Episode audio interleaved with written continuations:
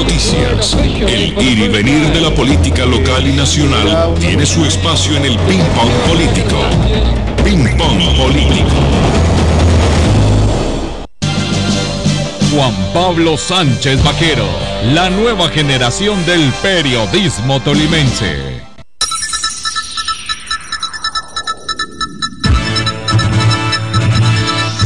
Ya iremos con nuestras cábalas políticas con Eduardo Bejarano y Jorge Palacio. Saludamos al senador vallecaucano del Centro Democrático, Gabriel Velasco. Muy buenos días, doctor Velasco. Bienvenido a Con Noticias.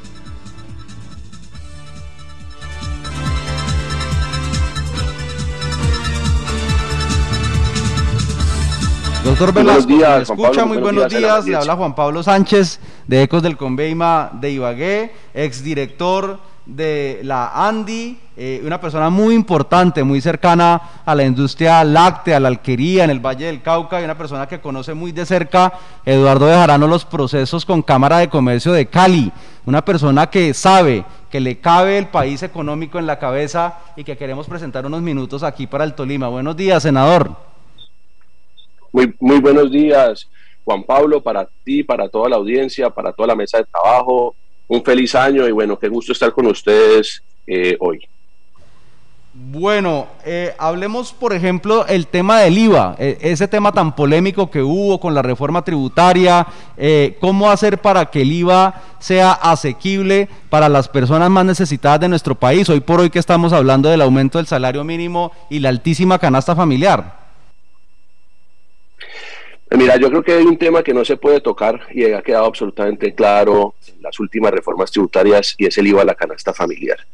Eh, tocarle el bolsillo a los más vulnerables siempre va a generar dificultades. Hoy la situación es muy difícil para las personas de bajos ingresos del país. Vienen eh, después de una pandemia que ha golpeado a los bolsillos de todos los colombianos. Adicionalmente, estamos en proceso de reactivación y eh, se generó un paro en el país que también golpeó los bolsillos de los colombianos. Por lo tanto, eh, cualquier iniciativa que se genere con el IVA tiene que ser muy cuidadosa porque lo único que no puede tocar es la canasta familiar. La vez pasada se estaba planteando grabar los servicios públicos a los estratos medios y altos. Eso generó también gran ruido. Se estaba pensando en grabar a los servicios funerarios. Eso también generó gran ruido. Yo creo que tenemos que ser muy prudentes con el tema del IVA porque los colombianos vienen pasando eh, unos años muy difíciles, eh, su bolsillo está golpeado y tocar eh, el IVA y, grabar el IVA o ampliar el IVA, pues es una, una, situación muy difícil. Pensar en, en, disminuir el IVA pues sería una alternativa, pero la realidad es que las finanzas del país vienen golpeadas, el país ha tenido que generar o el Estado ha tenido que generar una expansión de la política fiscal para poder resolver los problemas sociales, para poder generar una inversión en salud y eh, contrarrestar la pandemia. Entonces, eh, pues las arcas del Estado no están en su mejor momento, entonces se requieren los recursos. Yo creo que como estamos hoy y con la reforma que se planteó, eh, pues se, buscó una salida, se hizo un acuerdo con, con los empresarios, con, con los diferentes sectores de la sociedad y, y, yo creo que la ciudadanía está tranquila. Yo creo que tocar el tema del IVA es una controversia que el país hoy no debe, no debe, no debe meterse. Doctor Velasco, usted que fue director de la ANDI en el Valle del Cauca, ¿usted cree que los gremios nacionales y regionales, por ejemplo en departamentos como el Tolima, están a la altura del desarrollo que necesita la sociedad? Yo creo que eh, nosotros evidenciamos en mi región, no conozco con toda profundidad lo que suceda en el Tolima y, de pronto eh, haría mal yo en, juzgar a los gremios, pero creo que en estas circunstancias que vive el país, los, los gremios regionales tienen una gran deuda eh, y creo que tienen una gran oportunidad. Vi algunos muy activos, pero vi a, otros, eh, digamos que muy, muy pasivos. Entonces hay que tener, digamos, y creo que con poca capacidad conceptual y de liderazgo. Pero eh, así como vi algunos quedados, vi también unos con mucho liderazgo saliendo a la calle, sobre todo en el paro, hablando con la ciudadanía, generando propuestas, pero había otros que ni siquiera se pronunciaron en mi región. Tuvimos al Valle del Cauca, al occidente colombiano, secuestrado por más de 45 días, 45 días Y la realidad y la, triste situación es que muchos gremios no dijeron absolutamente nada en esos 45 días. Otros sí lo hicieron. No voy a dar nombres en particular, pero creo que eh, ahí hay una oportunidad para, para crecer y desarrollar y creo que los gremios tienen que también tomar posición en algunos momentos. Usted ha sido en su momento crítico con lo que sucedió en Cali con el paro nacional y esa anarquía que se veía infortunadamente de parte del gobierno nacional, siendo usted miembro eh, activo del, Centro Democrático, ha tomado distancia y cree que en su momento faltó autoridad de parte del gobierno nacional con lo que pasó en Cali? Pues mira, la verdad, yo en su momento lo dije con toda claridad, yo creo que nos sentimos abandonados, nos sentimos solos, el gobierno nacional se demoró en llegar, yo soy, como bien lo dices tú, miembro del partido, e incluso era el vocero del Centro Democrático en ese momento. Pero la verdad es que mi responsabilidad es pararme del lado de los caleños, pararme del lado de los ciudadanos, pararme del lado de los vallecaucanos y de toda la región del occidente colombiana que estuvo secuestrada 45 días. Y eh, pues en su momento fuimos críticos e incluso renuncié a ser el vocero del Centro Democrático cuando el presidente Duque no estuvo en la ciudad de Cali. Eh, y creo que pues era una situación que teníamos que hacer porque realmente nosotros teníamos que pararnos era del lado de los vallecaucanos y así creo que fue que lo que hicimos. Entonces, yo sí creo que, que, en su momento, y por eso renuncié, bueno, el Valle del Cauca, el occidente colombiano, eh, se sintió solo, se sintió abandonado, creo que después se corrigió, se hizo una, unas, se tomaron unas buenas decisiones y al final salimos bien de esta, pero, pero en, el, en, las primeras de cambio fui muy crítico, muy duro, eh, porque realmente creo que no se estaban parando del lado de los vallecaucanos y del occidente colombiano, del, Nariño, del Cauca, del eje cafetero, y nos habían dejado solos aquí en nuestra región. Con las UCIs congestionadas en las principales ciudades del país por el Omicron, ¿usted cree que se debió haber hecho la Feria Cali? Yo creo que la apertura económica que se ha venido generando está, digamos, bien manejada. La vacunación ha sido y se ha venido ampliando de manera importante y eso ha venido ayudando. Sin embargo, estos eventos masivos pues, son una situación muy compleja de, controlar, de manejar el uso del tapabocas y lo estamos viviendo en nuestra ciudad. Eh, los casos de COVID están creciendo de manera importante y, creo que, eh, pues, digamos, la feria de Cali generó una posibilidad de mayores contagios y lamentablemente también, tengo que decirlo porque es mi equipo, eh, la, victoria del Deportivo Cali en la, en la final, pues también generó pues unas fiestas y unas, y unas reuniones masivas que, que pudieron haber ayudado al contagio. Entonces, se sumaron todas las circunstancias. Hoy tenemos una Cali y un Valle del Cauca con situaciones muy difíciles eh, nuevamente con el COVID.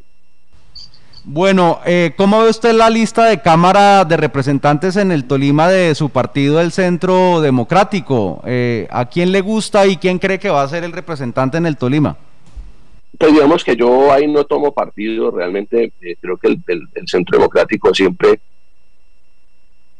tiene unas cartas importantes, eh, hace un esfuerzo grande en, la escogencia de los perfiles, de las personas que van a llegar a, poder aspirar para conformar listas serias, eh, responsables y que representen a la ciudadanía. Y mal haría yo en, tomar partido eh, en, el, en el Tolima, donde, donde realmente, te soy honesto, pues digamos, sé que se ha hecho una buena escogencia, pero no conozco a profundidad a los representantes, a los aspirantes a la Cámara en el Tolima, entonces pues mal haría yo en, comprometer un, nombre eh, sin conocerlos a profundidad. ¿Reaspirará al Congreso de la República y cómo votar por usted?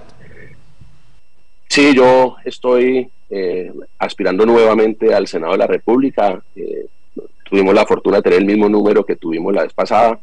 Es marcando Senado Centro Democrático 13 en el tarjetón, el 13 para algunos es el número de la suerte, es el número de la Virgen eh, de Fátima, el 13 de mayo, y bueno, está justo debajo del 1 en el tarjetón, entonces el 13 en el Centro Democrático es el número que, tengo yo y espero poder volver a salir senador para seguir defendiendo la, generación de empleo.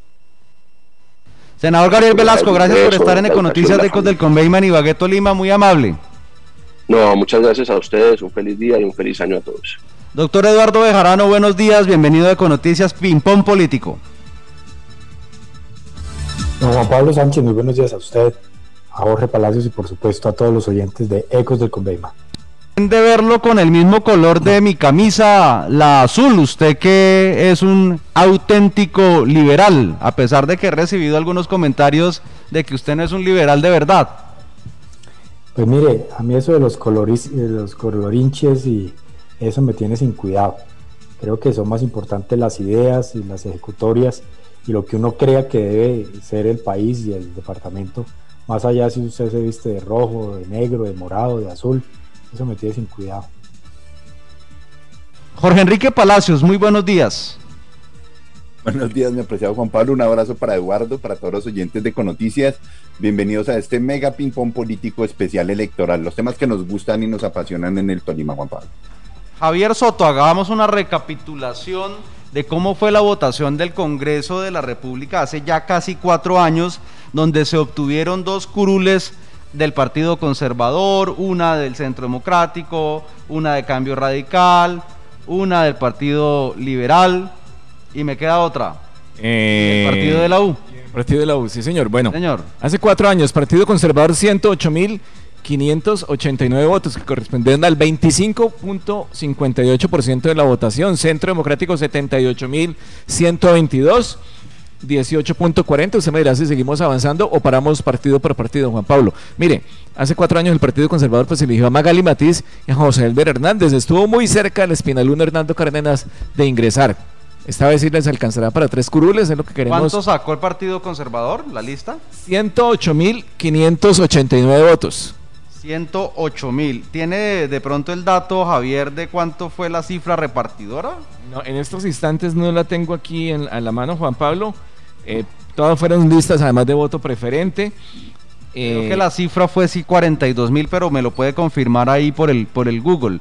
Pero la pregunta del millón, eh, Eduardo, ¿usted cree que a los conservadores, que al parecer es la lista más fuerte en el Tolima, les alcanzará para tener tres representantes a la Cámara, teniendo en cuenta que hay listas débiles, como por ejemplo la de Cambio Radical, que ni suena ni truena? Pues, Juan Pablo, eh, no es tal vez la lista más fuerte, es la lista más fuerte. No solamente porque el Partido Conservador, bajo liderazgo de Óscar Barreto, ha venido creciendo en todo el departamento y hoy tiene la gobernación, tiene la alcaldía de Ibagué, en fin, una serie de, de Cortolima. Eh, y entonces eso hace que esta lista sea obviamente la que seguramente va a elegir dos y si acaso un tercer representante de la Cámara. Y como usted bien lo señala, eso también depende de otros factores. Hoy vemos dos listas que antes tuvieron curul y que hoy tienen problemas para conseguir uh, seguramente hacer el umbral de esta cifra repartidora. Primero, cambio radical. Es una lista que además del representante Aquileo, pues usted no ve a figuras con una votación importante que puedan empujar esa lista a lograr eh, pasar ese umbral. Y la segunda es la, de, la del mismo partido de la U. Ahí pues siempre eh, el, representante Yepes da la sorpresa, pero es una lista empujada básicamente por el representante Yepes y los otros cinco, mal que bien, son rellenos. Y no sé cuánto le puedan aportar en materia de votación a esa lista. Esa es, digamos, la, incertidumbre o la incógnita. Y, de no darse esas, esas, esos pronósticos que ellos mismos manejan, cambio radical partido de la U, si se llega a quemar una de esas dos listas, yo creo que puede ser que la tercera curul la tome el Partido Conservador. La misma pregunta, eh, Jorge Enrique, no sé si usted tenga a la mano la cifra repartidora, la estamos buscando para recordar, recordarle la opinión. Eh, ¿A cuántos votos estuvo el Partido Conservador hace casi cuatro años de obtener la tercera curul? Y si en esta ocasión hay mayor probabilidad de que ellos obtengan la tercera. Eh, Juan Pablo, yo hice una regresión en el tiempo para mirar el, comportamiento electoral en el departamento del Tolima las dos últimas elecciones. Tengo acá al frente la página de la registraduría los resultados del 9 de marzo del 2014 y pese a que en el Tolima se ha encriptado una votación, eh, un, fenómeno de abstencionismo cercano y superior al 50% en, estos procesos electorales, el Partido Conservador es la fuerza política que más crecimiento ha tenido. En el 2014 el Partido Conservador tuvo una votación de 84.415 sufragios, correspondiente al 18.26% de la capacidad electoral en ese momento. ascendió a 108.589, como lo referenciaba Javier Soto hace un instante, un crecimiento bastante significativo también relacionado con el censo electoral departamental que viene creciendo. En vista de que evidentemente ese censo electoral va a aumentar para este año, muy probablemente estemos cercanos entre el millón ciento cincuenta mil y millón doscientos mil votos, de los cuales, reitero, el 50% aproximadamente de los tolimenses son los que van a, a decidir estas corporaciones públicas, pues es evidente que el Partido Conservador verdaderamente puede tener una posibilidad de tener las tres curules. Máxime cuando hay tantas eh, falencias en la conformación de las listas y hay tantos partidos en, en, riesgo ya por las dificultades mismas del escenario de la coyuntura electoral, particularmente el partido de la U. El doctor Jaime Yepes viene haciendo una campaña increíble que muy seguramente puede hacer una de las mayores votaciones individuales eh, a la Cámara, pero el riesgo evidente es superar esa barrera del umbral electoral para la lista. Entonces vamos a ver fenómenos muy interesantes en esta contienda, que como usted lo resalta Juan Pablo, estamos a 60 días, pero indiscutiblemente el Partido Conservador Colombiano tiene tres nombres de lujo disputándose esas curules.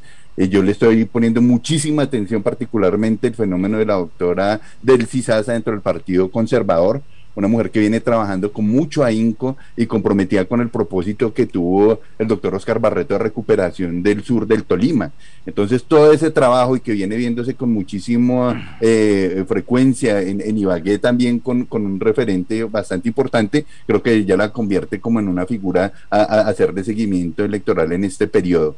Las otras figuras, pues evidentemente el doctor Alejandro Martínez y el doctor eh, eh, Gerardo Yepes, que constituyen una fuerza que puede superar en los 120 mil votos en el Partido Conservador, lo que le permitiría estar eh, aspirando a esas tres curules en el, en el, en el contexto departamental. Yo, yo, pues yo no soy tan optimista como son nuestros analistas eh, con el tema del Partido Conservador. Me parece que fijo sí van a sacar dos, dos curules. Yo no veo muy clara la tercera curul.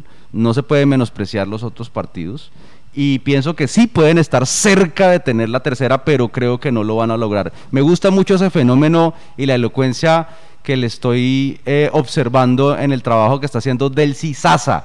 Es una persona que quiere unir el sur del Tolima, que hace muchísimos años no tiene eh, un gran líder eh, en esta parte de la que usted es oriundo en el departamento, mi querido Pablo. Mire, ¿hace cuánto no está garantizado? No está garantizado que porque Yepes es el de Barreto, Yepes es la mayor votación. No, ahí puede estar del Cisasa. Lo de Alejandro Martínez eh, lo veo claro. Yo creo que él va a ser representante de la Cámara también.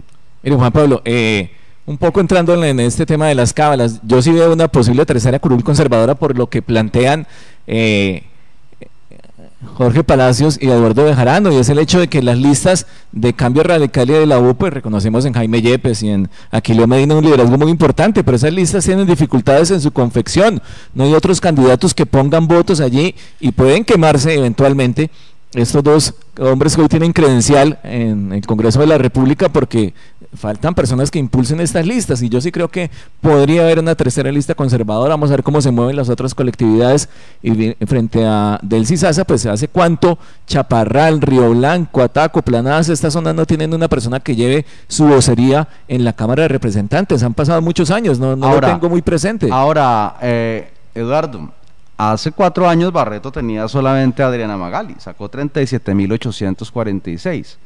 El reto para ellos es obtener dos curules ellos mismos sin Alejandro Martínez, pero le toca repartir los votos. Y el Choco sacó 37.188 votos. Ahora, no se puede decir que el 100% de los choquistas, por decirlo de alguna manera, antiguos Gómez Gallistas, a mí todavía me, me, me, me suena extraño decir choquisto, choquismo, ¿no? Me suena otra cosa aberrante, eh, pero uno sí podría decir que un gran porcentaje de los del Gómez Gallismo van a estar con Alejandro, pero recuerden que eh, Yepes eh, es mucho más político, mucho, mucho más agradable. Yepes pareciera tener como la, la, ese carisma que tiene el Choco pero Alejandro Martínez tiene cerebro, tiene estructura, tiene linaje, tiene tradición, tiene el Oriente, ex es alcalde de Melgar, eh, no está parcelado por, todo por, por algunas zonas del Tolima, sino que está en todo el Tolima y esto puede ser prenda de garantía. Eduardo. Así es, y cuando colectividades como Cambio Radical, como la U, si la gente empieza a ver que no tienen realmente la posibilidad de llegar, pues mucha gente va a pegar la desbandada y justamente va a ir a esas opciones que tengan real posibilidad de llegar al Congreso de la República. Pero la vez pasada yo no diría que la, el Partido Conservador estuvo cerca de la tercera, sino fue el Centro Democrático, si usted revisa las cifras y mira la cifra repartidora, estuvo más cerca el Centro Democrático. Lo que pasa es que solamente estaba empujando fuertemente Ricardo Ferro, los otros creo que les faltó cinco centavos para el peso. Y si hubiera sido ese el caso, el sacrificado hubiera sido el Partido Liberal que entró chilingueando, entró con las últimas de cambio. Y por eso fue que resultó Ángel María Gaitán elegido, no por el avasallador eh, voto liberal, ni mucho menos porque viene en picada, sino porque creo que al Centro Democrático le faltó un esfuercito, unos voticos, cerca de dos mil y pico de votos para haber logrado esa segunda curul. Bueno, hablemos ahora del papel del Centro Democrático eh, en el departamento del Tolima. Hace cuatro años, cuando estaba en pleno furor la oposición a, todavía al presidente Santos, ¿cierto? 78.122 votos. Pablo, ¿será, ¿será que la, la, baja popularidad y aceptación de Iván Duque va a golpear al partido de gobierno? Ese es un interrogante que tenemos ahí de primera mano. Yo pienso que sí, yo pienso que tiene que influir de alguna manera eh, pues las personas con votos o con amigos, eh, no llamemos los varones electorales, pero sí ciertas personas que han salido del partido del expresidente Uribe Vélez a las filas, por ejemplo, del barretismo. Eh, sencillamente porque no se les ha podido ayudar, porque Uribe no le puede ayudar a todo el mundo. Hay gente que está herida, hay gente que no se siente bien atendida, no hay cama para tanta gente, y esto de alguna manera puede afectar la, la votación. Sin embargo, hay que decir que, en mi concepto, es la segunda lista más competitiva que hay en este momento en el departamento del Tolima. Estamos hablando de tres eh, candidatos de lujo, como lo son Carlos Eduardo Osorio, Mauricio Pinto y Milton Restrepo, que los tres eh, se han hecho contar en diversas elecciones. Los tres fueron candidatos a la gobernación del Tolima hace cuatro años. Recuerde que el opcionado iba a ser con el 48,9% en una eh, encuesta interna que hizo el Centro Democrático Carlos Eduardo Osorio. Él les había ganado ya a Pinto y a Milton, pero lo inhabilitaron por su presunta doble militancia al haber estado como congresista en el partido de la U. Pero los tres han sido candidatos a la gobernación del Tolima. La poste del candidato fue eh, Mauricio Pinto Rondón. Eh, y yo pienso que hay posibilidad para que haya una curul en este partido. Bueno, ¿y quién se perfila así como el más fuerte? Le preguntamos a Eduardo y, también a Jorge Palacios. ¿Quiénes perciben como los más fuertes en el centro? Pues uno diría de entrada que eh, Carlos Eduardo Osorio por el recorrido que tiene y por eh, estar haciendo alianza con Ricardo Ferro, pues que tiene credencial y ahora va para el Senado, pues tendría la, primera opción. Pero es incierto, yo no me atrevería a dar un, una cifra cierta porque también Pinto sacó una votación representativa muy interesante a la, a la gobernación del Tolima. Y por su parte Milton Restrepo pues es una persona que viene trabajando, que ha sabido eh, capitalizar la cercanía con el gobierno del presidente Duque. Eh, ese sí supo cómo era y eso hace que pueda dar la sorpresa, pero decir en este momento quién me parece difícil, lo que sí creo que es una, eh, coincido como Pablo, una lista muy competitiva porque hay tres personajes que tienen votos, que se han hecho contar y que seguramente eh, va a estar muy reñida esta disputa en esa colectividad. Ahora, se presenta también el mismo fenómeno que discutimos con el Partido Conservador eh, y dependerá mucho de la, de la cifra repartidora y, eh, que el umbral lo pasan, lo pasan, pero de la cifra repartidora, porque si la tercera en, votación en el Partido Conservador no le alcanza y puede que el Centro Democrático, por alguna razón, tenga una votación representativa, puede que también llegue a clasificar a dos curules, si es que también los otros, como ya lo discutimos, eh, como Cambio Radical y como el partido de la U, se desinflan o no logran pasar esa cifra mágica que estábamos discutiendo. ¿Quién va a ser el representante a la Cámara del Centro Democrático, Jorge Enrique? ¿Usted sí se atreve a dar el nombre o, no lo deja como claro como lo, afirma Eduardo? Esa va a ser una lista de voto finis, Juan Pablo. Va a ser una lista de las más emocionantes disputas electorales internas dentro del partido, pero con una dinámica que, que nadie sabe todavía el efecto de lo que va a ocurrir dentro del centro democrático sin Uribe en el terreno porque evidentemente el, el, el, ex senador y expresidente de la República es una máquina electoral que arrastra a muchísima gente siempre cuando él está en contienda. En estas elecciones, pues ya sus pupilos tienen que defenderse de forma solita y solamente le habrá algunas referencias vía Twitter o algunos medios de comunicación, lo cual evidentemente no va a ser suficiente para, para tener ese impacto que tuvieron en procesos anteriores. Eso no se va a ver solo en el Tolima, se va a ver en todo el país una, un, clima de crispación y de indignación con el pésimo gobierno del presidente Duque también causa un malestar y mucha sensibilidad. Entonces, pese a que tengan el apoyo de las instituciones gubernamentales para fortalecer todos los procesos de sus candidatos y de su maquinaria, pues está por verse verdaderamente cuál va a ser el alcance en este proceso electoral. Sin embargo, a nivel individual, tanto Mauricio Pinto como Carlos Eduardo Osorio, como Milton, Milton Restrepo, evidentemente tienen los pergaminos y ya se han probado electoralmente que pueden dar la disputa. Yo incluso me atrevo a pronosticar que pueden estar en capacidad de estar en una segunda curul Juan Pablo, porque pues allí el tema es de, ascendencia también el departamento del Tolima con el uribismo por la sola lista electoral ha marcado una cifra interesante con relación al partido. Entonces yo no descarto ese hecho y de acuerdo a lo que a lo que pueda ocurrir con las con los otros partidos que el Centro Democrático pueda estarse peleando incluso una segunda curul. Bueno, Juan Pablo, pues Milton Restrepo lo vemos con muchas vallas en la ciudad de Ibagué. Yo no sé si esas vallas se traducirán en votos. Vemos también haciendo un gran despliegue en las novenas, mm, pero no sé si le alcance, Juan Pablo. Yo aquí en el Centro Democrático yo veo como unas personas con estructura. Además hay un asunto que afecta a Milton, es que no tiene una alianza muy clara en el Tolima, no tiene un senador. Mire, em, a Mauricio Pinto lo hemos visto de la mano de de Miguel Barreto. De Miguel Barreto, eso no se puede desconocer. Digámoslo a calzón quitado. eso, no, eso no lo puede decir él, pero sí los analistas. Claro, eso está claro. Vamos a ver muchas más fotos como la de purificación. Este fin de semana la vamos a ver en muchos municipios y está claro que allí hay una relación bajo cuerda, por debajo de la mesa, como la quieren llamar, entre Mauricio Pinto y Miguel Barreto. Y en esta relación creo que ganan los dos, Juan Pablo. Y fíjense también, la alianza Carlos Eduardo Ferro, pues también eh, es un gana-gana, es una relación entre, los dos y ganan. Pero a Milton Restrepo esa puede ser su debilidad, no lo vemos en una alianza. Gana más Ferro con Carlos Eduardo que Carlos Eduardo con Ferro, ¿no? Bueno, ya, ya mira, vemos los votos de Osorio son votos frescos que estaban en otro partido que llegan a, sumar el umbral para el Centro Democrático. ¿no? alguien me diría, bueno... es una jugadota haber dejado a Carlos Eduardo en el Centro Democrático pasando aceite porque la pasó mal estos cuatro años sin, sin credencial, sin chequera, sin poder, sin cuotas, sin nada, haciendo el trabajo solo desde hace un año.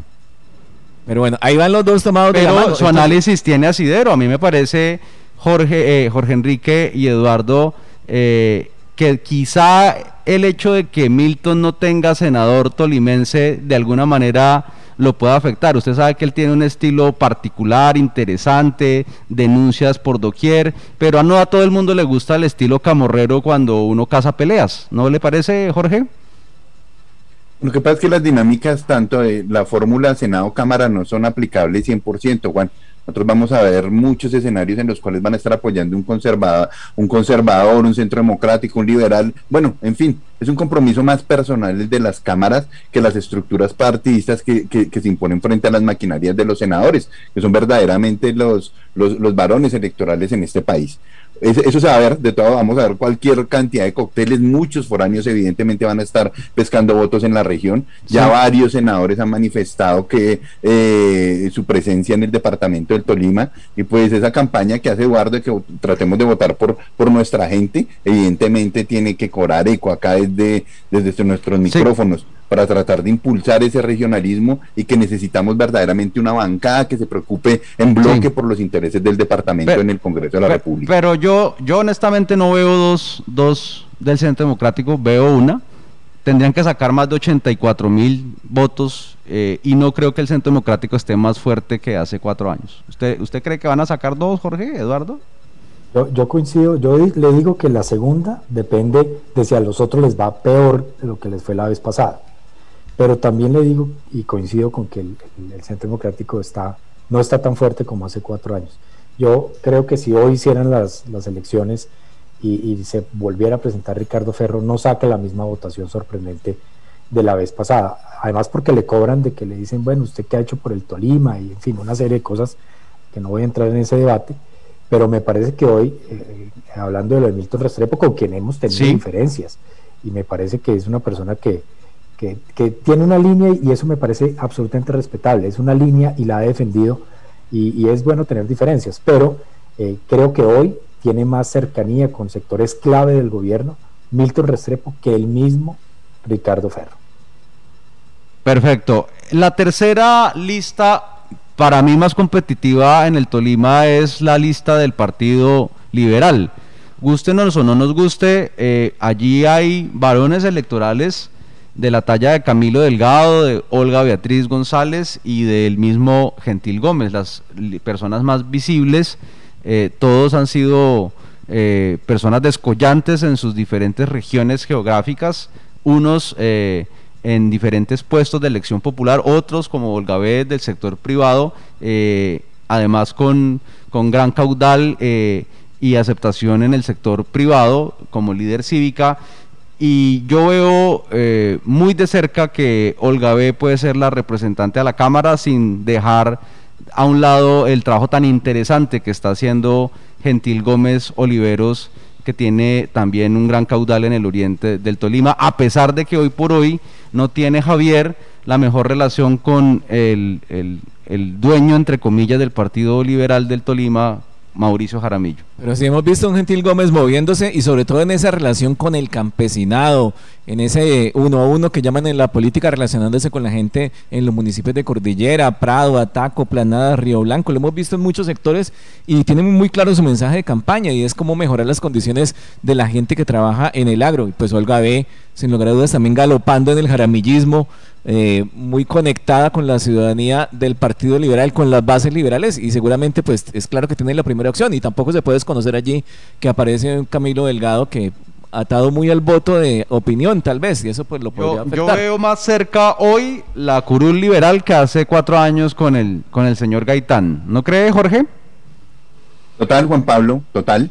Finalmente la doctora Olga Beatriz tiene una verdadera posibilidad de éxito electoral una mujer que ha trabajado mucho por, por, esta representación y creo que por primera vez la tiene en el contexto que se requiere una maquinaria para, para conseguir el propósito. Eh, Camilo tiene, viene haciendo un ejercicio interesante que le va a sumar evidentemente al partido, no creo que le alcance a él para su curul, pero la doctora Alga Beatriz, que tiene la maquinaria de, de apoyo de Mauricio Jaramillo, pues esa maquinaria la va a impulsar más los votos que ya pueda evidentemente sumar por su capacidad, que, que, sería muy, muy, muy grato para el departamento del Tolima tener representación de mujeres tan capaces y tan comprometidas como, como ella ha hecho en su trayectoria política. Yo creo que por primera vez tiene ya esa verdadera oportunidad de llegar a un cargo de elección popular y tiene todo el ambiente para, para, para que se le dé dentro del partido. Yo creo que, como usted lo resalta, Juan, hace cuatro años casi se queman, les faltaron muy pocos votos para quemarse, apenas pasaron la barrera del umbral, pero acá tienen el umbral, yo diría que casi que asegurado, y en primer lugar de preferencia electoral, creo que la doctora Olga Beatriz González sería la representante por ese partido. Eduardo Bejarano. Pues Juan Pablo, sí, viendo la realidad política, indudablemente creo que el Partido Liberal desafortunadamente está en capacidad de poner un representante a la Cámara. Y Pero ¿por qué desafortunada? Porque yo creo que el Partido Liberal, para que se pueda renovar, tiene que extinguirse primero. Eh, el hecho de que vaya a ser, y yo creo que tiene la primera opción Olga Beatriz González, no significa que ella va a ser una representante liberal, va a ser una representante jaramillista. Y es el jaramillismo el que ha acabado el Partido Liberal. Si usted mira las cifras electorales de hace muchos años, lo que vemos es que Mauricio Jaramillo tomó un partido que tenía diputados, que tenía muchos alcaldes, que tenía varios representantes a la Cámara, o sea, que tenía una fuerza impresionante como partido y eso está venido a menos. Hoy, esta tal vez sea la última elección donde ese ripio liberal se va a hacer contar y desafortunadamente creo que les va a alcanzar, eh, porque yo como liberal digo eso, que eh, primero, que ojalá se extinguiera el partido para poder refundarlo en el departamento del Tolima, y segundo, que me parece una vergüenza que la persona que va liderando o que puede llegar al Congreso esté de la mano de un caldense y no de un tolimense. porque además se partió de una premisa falsa, de una gran mentira que le viene diciendo Mauricio Jaramillo al Tolima y a los tolimenses. Él dice, eh, muy orondo, que el, Partido Liberal va a sacar dos curules. Primero, eso es una mentira. Y segundo, si eso fuera verdad, el Partido Liberal tendría que estar sobre los 80 mil votos. Eh, ahora, él justifica el hecho de traerse un caldense desconocido, que no sabemos qué ha hecho, eh, pero caldense, a, pasearlo por el Tolima, por el hecho, o, lo dice Mauricio Jaramillo, que pues que el Tolima no tiene, el, liberalismo tolimense no tiene con qué sacar un senador. Pero entonces explíqueme cómo diablos tiene, supuestamente según sus cuentas ilógicas, 80 mil votos para sacar dos representantes, pero no tiene 80 mil votos o menos para sacar un senador. Esa es una gran mentira. Eh, me parece entonces que esas, ojalá llegara un personaje como, como Gentil Gómez, eh, que es un hombre de pueblo, un hombre de sentimiento liberal. Creo que él es el que representa mejor el liberalismo en esa lista y no el viejo liberalismo que representa Olga Beatriz y el jaramillismo en general. ¿Y a usted le gusta más el nuevo liberalismo que lo que usted llama el viejo liberalismo? ¿Y qué es eso de viejo liberalismo?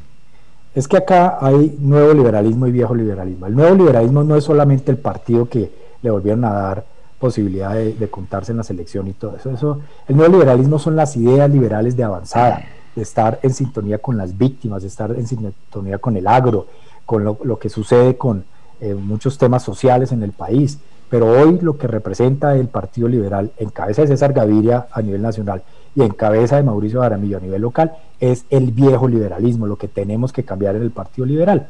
Eh, eh, no, eso no, no, no, no riñe pues con que otras colectividades, y de hecho lo vienen haciendo, se hayan apropiado del discurso liberal. Usted hoy a los verdes, a la misma izquierda de Petro, reivindicando cosas del Partido Liberal, y el Partido Liberal, quién sabe en qué, en qué diablos está pensando en, en, en, unas cuentas un poco ilógicas como las que hace Mauricio Aramillo, y eso es lo que tiene condenado al partido en el departamento, un partido que le ha dado la espalda a la gente, y usted me ratifica o, me corrige, Juan Pablo, un partido que se ha hecho el pendejo, y perdóneme la expresión, con los graves temas de corrupción que se han presentado en Ibagué, empezando por los Juegos Nacionales, siguiendo por toda la corrupción que vimos en la administración pasada. De tal manera que ese es el partidito que nos quieren vender ahora y ese es el viejo liberalismo que debemos derrotar. ¿El partido de la U reelegirá de nuevo a Jaime Yepes, Javier? Juan Pablo tiene esa debilidad de la conformación de la lista. Nadie desconoce que Jaime Yepes pues, tiene sus votos propios, tiene burocracia, ha sabido manejar su relación con el gobierno de Iván Duque, pero la lista mm, está débil. No está nada fácil que la lista, yo creo que el 90% o el 80% de esa votación de lo que saque el total del partido de la U va a estar sobre los hombros de Jaime Yepes es una responsabilidad muy alta. Pero a Yepes lo está ayudando mucho el alcalde, ¿no? Sí, hay, hay un airecito por ahí que nos han contado, un pequeño tanque de oxígeno, una gasolina extra que puede ser muy clave en esta parte final de la campaña. ¿Podemos dar por descontado que Yepes se reelige, Jorge? Yo creo que él ha mostrado esa enorme capacidad periodo tras periodo de, reinventarse eh, dentro de su organización y pasar con lo que requiere. Pero coincido con Javier, el 90% más va a recaer sobre sus hombros. Es un trabajo absolutamente desgastante, absolutamente yo creo que el principal reto político que ha tenido en toda su vida el doctor Jaime Yepes lo tiene en este momento. Y todo el peso de la responsabilidad de echarse una lista tan dispar, porque no hay personajes que uno pueda decir que, realmente sean significativos dentro de la lista y que tengan alguna posibilidad de, sumarle eh, lo, lo que le hace falta. Entonces él, yo insisto con el análisis que hice al inicio, puede ser individualmente una de las mayores votaciones a la Cámara, pero sin umbral pues puede estarse quemando con una de las mayores votaciones. Es un interrogante lo que ocurra, pero pues ya hemos visto Jaime Yepes en sus mejores momentos cómo puede superar la barrera de los 30 mil votos a la, a la Cámara y yo creo que ese va a ser uno de los casos. Depende lo que ocurra el, el, día de las elecciones con, con, su partido. Si le responde la lista, tendremos representante de nuevo al doctor Jaime Yepes. Su opinión, doctor Eduardo. Juan Pablo, me ratifico en lo que dice eh, Jorge, lo que yo señalaba al principio de este espacio, que todo dependerá de los otros cinco, cuántos votos puedan sumar esa lista, porque siempre Yepes lo ven quemado luchando en esa lista y siempre da la sorpresa. Pero en esta ocasión no tiene al grupo de, Carlos Eduardo, la vez, pasada, la vez pasada estaba el exdiputado, eh, se me escapa el nombre, eh, bueno, que representaba a que representaba al grupo de Carlos Eduardo Osorio. Harold Urrea. Rodríguez, Harold Urrea, exactamente, y ahí sacó una votación importante que ayudó a impulsar la lista. En esta ocasión eso no existe. Pero también está este rumor de que de la alcaldía de Ibagué le vienen o le estarían ayudando. Pero también tenga en cuenta que eh, si es cierto que la paz se firma entre Óscar Barreto y el alcalde de Ibagué, esto también puede llevar a que se realineen algunas fuerzas al interior de la alcaldía que puedan ayudarle a las listas conservadoras y no a la lista del partido de la. Bueno, para mí una lista que tiene una buena probabilidad de obtener curul de manera inédita, no solamente en el Tolima, sino varias en Colombia, será el pacto histórico.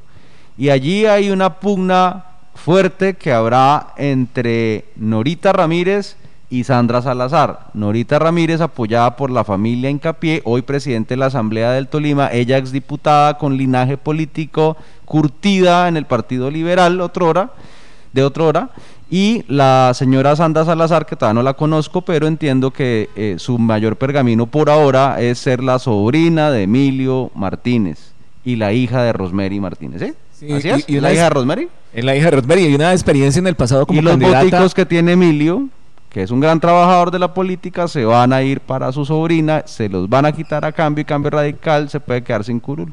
Y una experiencia en el pasado como candidata al Consejo de Bogotá, Juan Pablo. Y digamos que hay tres mujeres, porque bueno, Marta Alfonso viene también trabajando de la mano de Renzo García, de los comités ambientales, de las juventudes, y podría de alguna manera estar allí también en, en, la pelea por estas eh, curul del pacto histórico. Se supone que el pacto histórico puede tener una situación similar en la primera votación del Centro Democrático en el 2014, cuando la votación por el código del partido eh, fue fundamental para que tuvieran una cámara, en ese caso, en, el, en su momento la tuvo eh, el hijo de Carlos García, Pierre García, como la votación, y los otros pues sumaron a esa lista.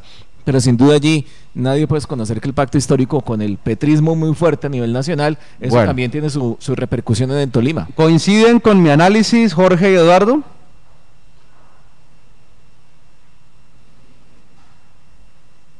A ver, Jorge. Bueno, yo creo que sí, indiscutiblemente hay una variable con, con el factor Petro nacional. Mm. Exactamente, el factor Petro. Pero es totalmente, totalmente impredecible lo que pueda ocurrir con su representación en el Congreso de la República. Porque ya, ya vimos una vez lo que ocurrió con Sergio Fajardo y sus listas al Congreso, que fueron un absoluto fracaso, un absoluto fracaso. No tuvo ni un solo senador entonces tratar de pensar que eh, se, se pueda delegar esa representación simplemente en, manos del candidato presidencial, yo lo veo bastante complejo, máximo en estas coyunturas donde los partidos políticos son verdaderamente las únicas elecciones en las que los partidos son relevantes en el contexto electoral. Son de maquinaria, de organización, de mucha estructura electoral. El 90% o más de estas elecciones lo determinan esas estructuras. Acá el voto de opinión es mínimo verdaderamente y por eso es que es tan difícil en un partido que se ha armado sobre el camino y que es más sido más de voluntades que verdaderamente estructuras electorales que tengan éxito en este proceso.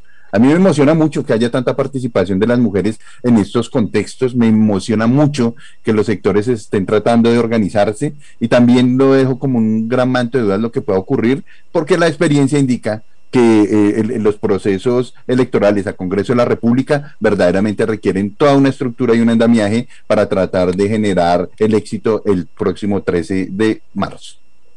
Eduardo, Sandra Salazar, Honora Ramírez, o ninguna. Yo creo que a mí me gustaría ver una persona como Norita Ramírez en el Congreso de la República.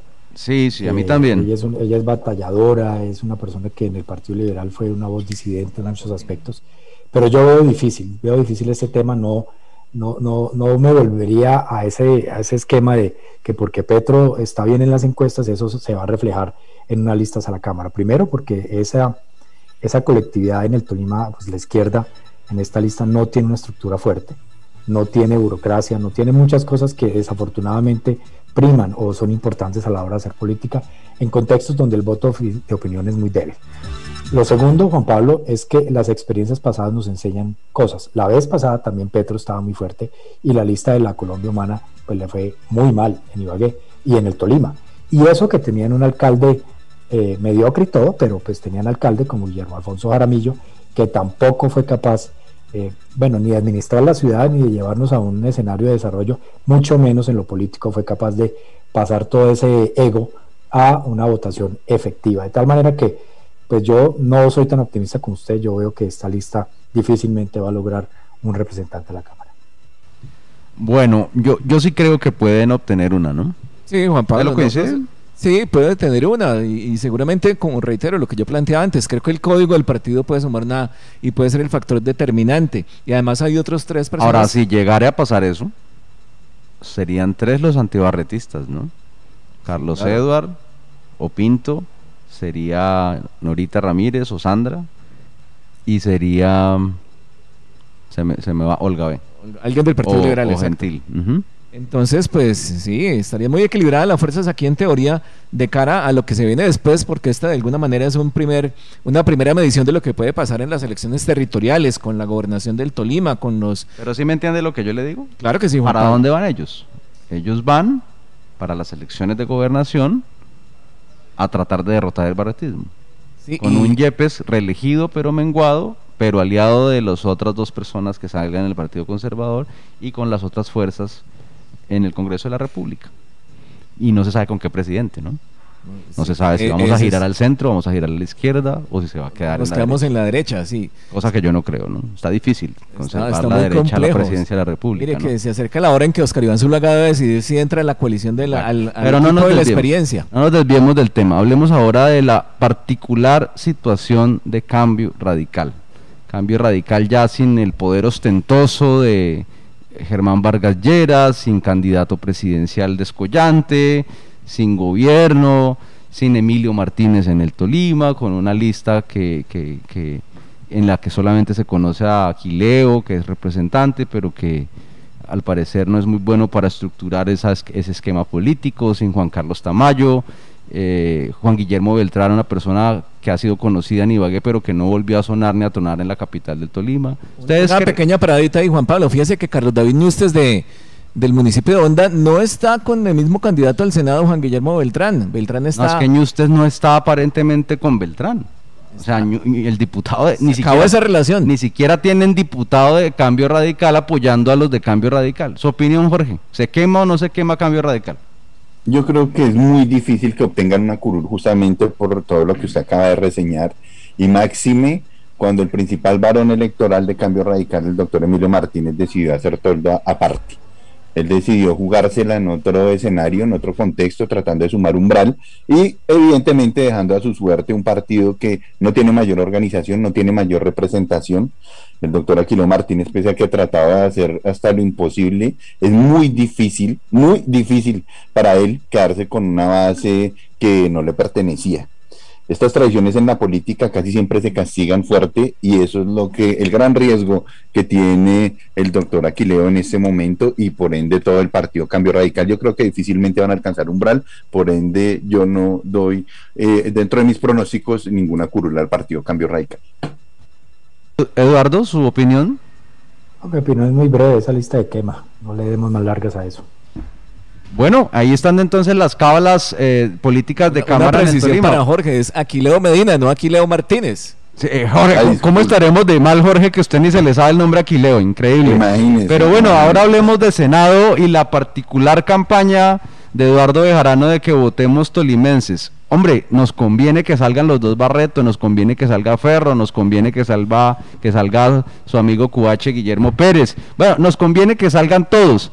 Pero una cosa es que nos convenga, otra cosa es que sea una realidad.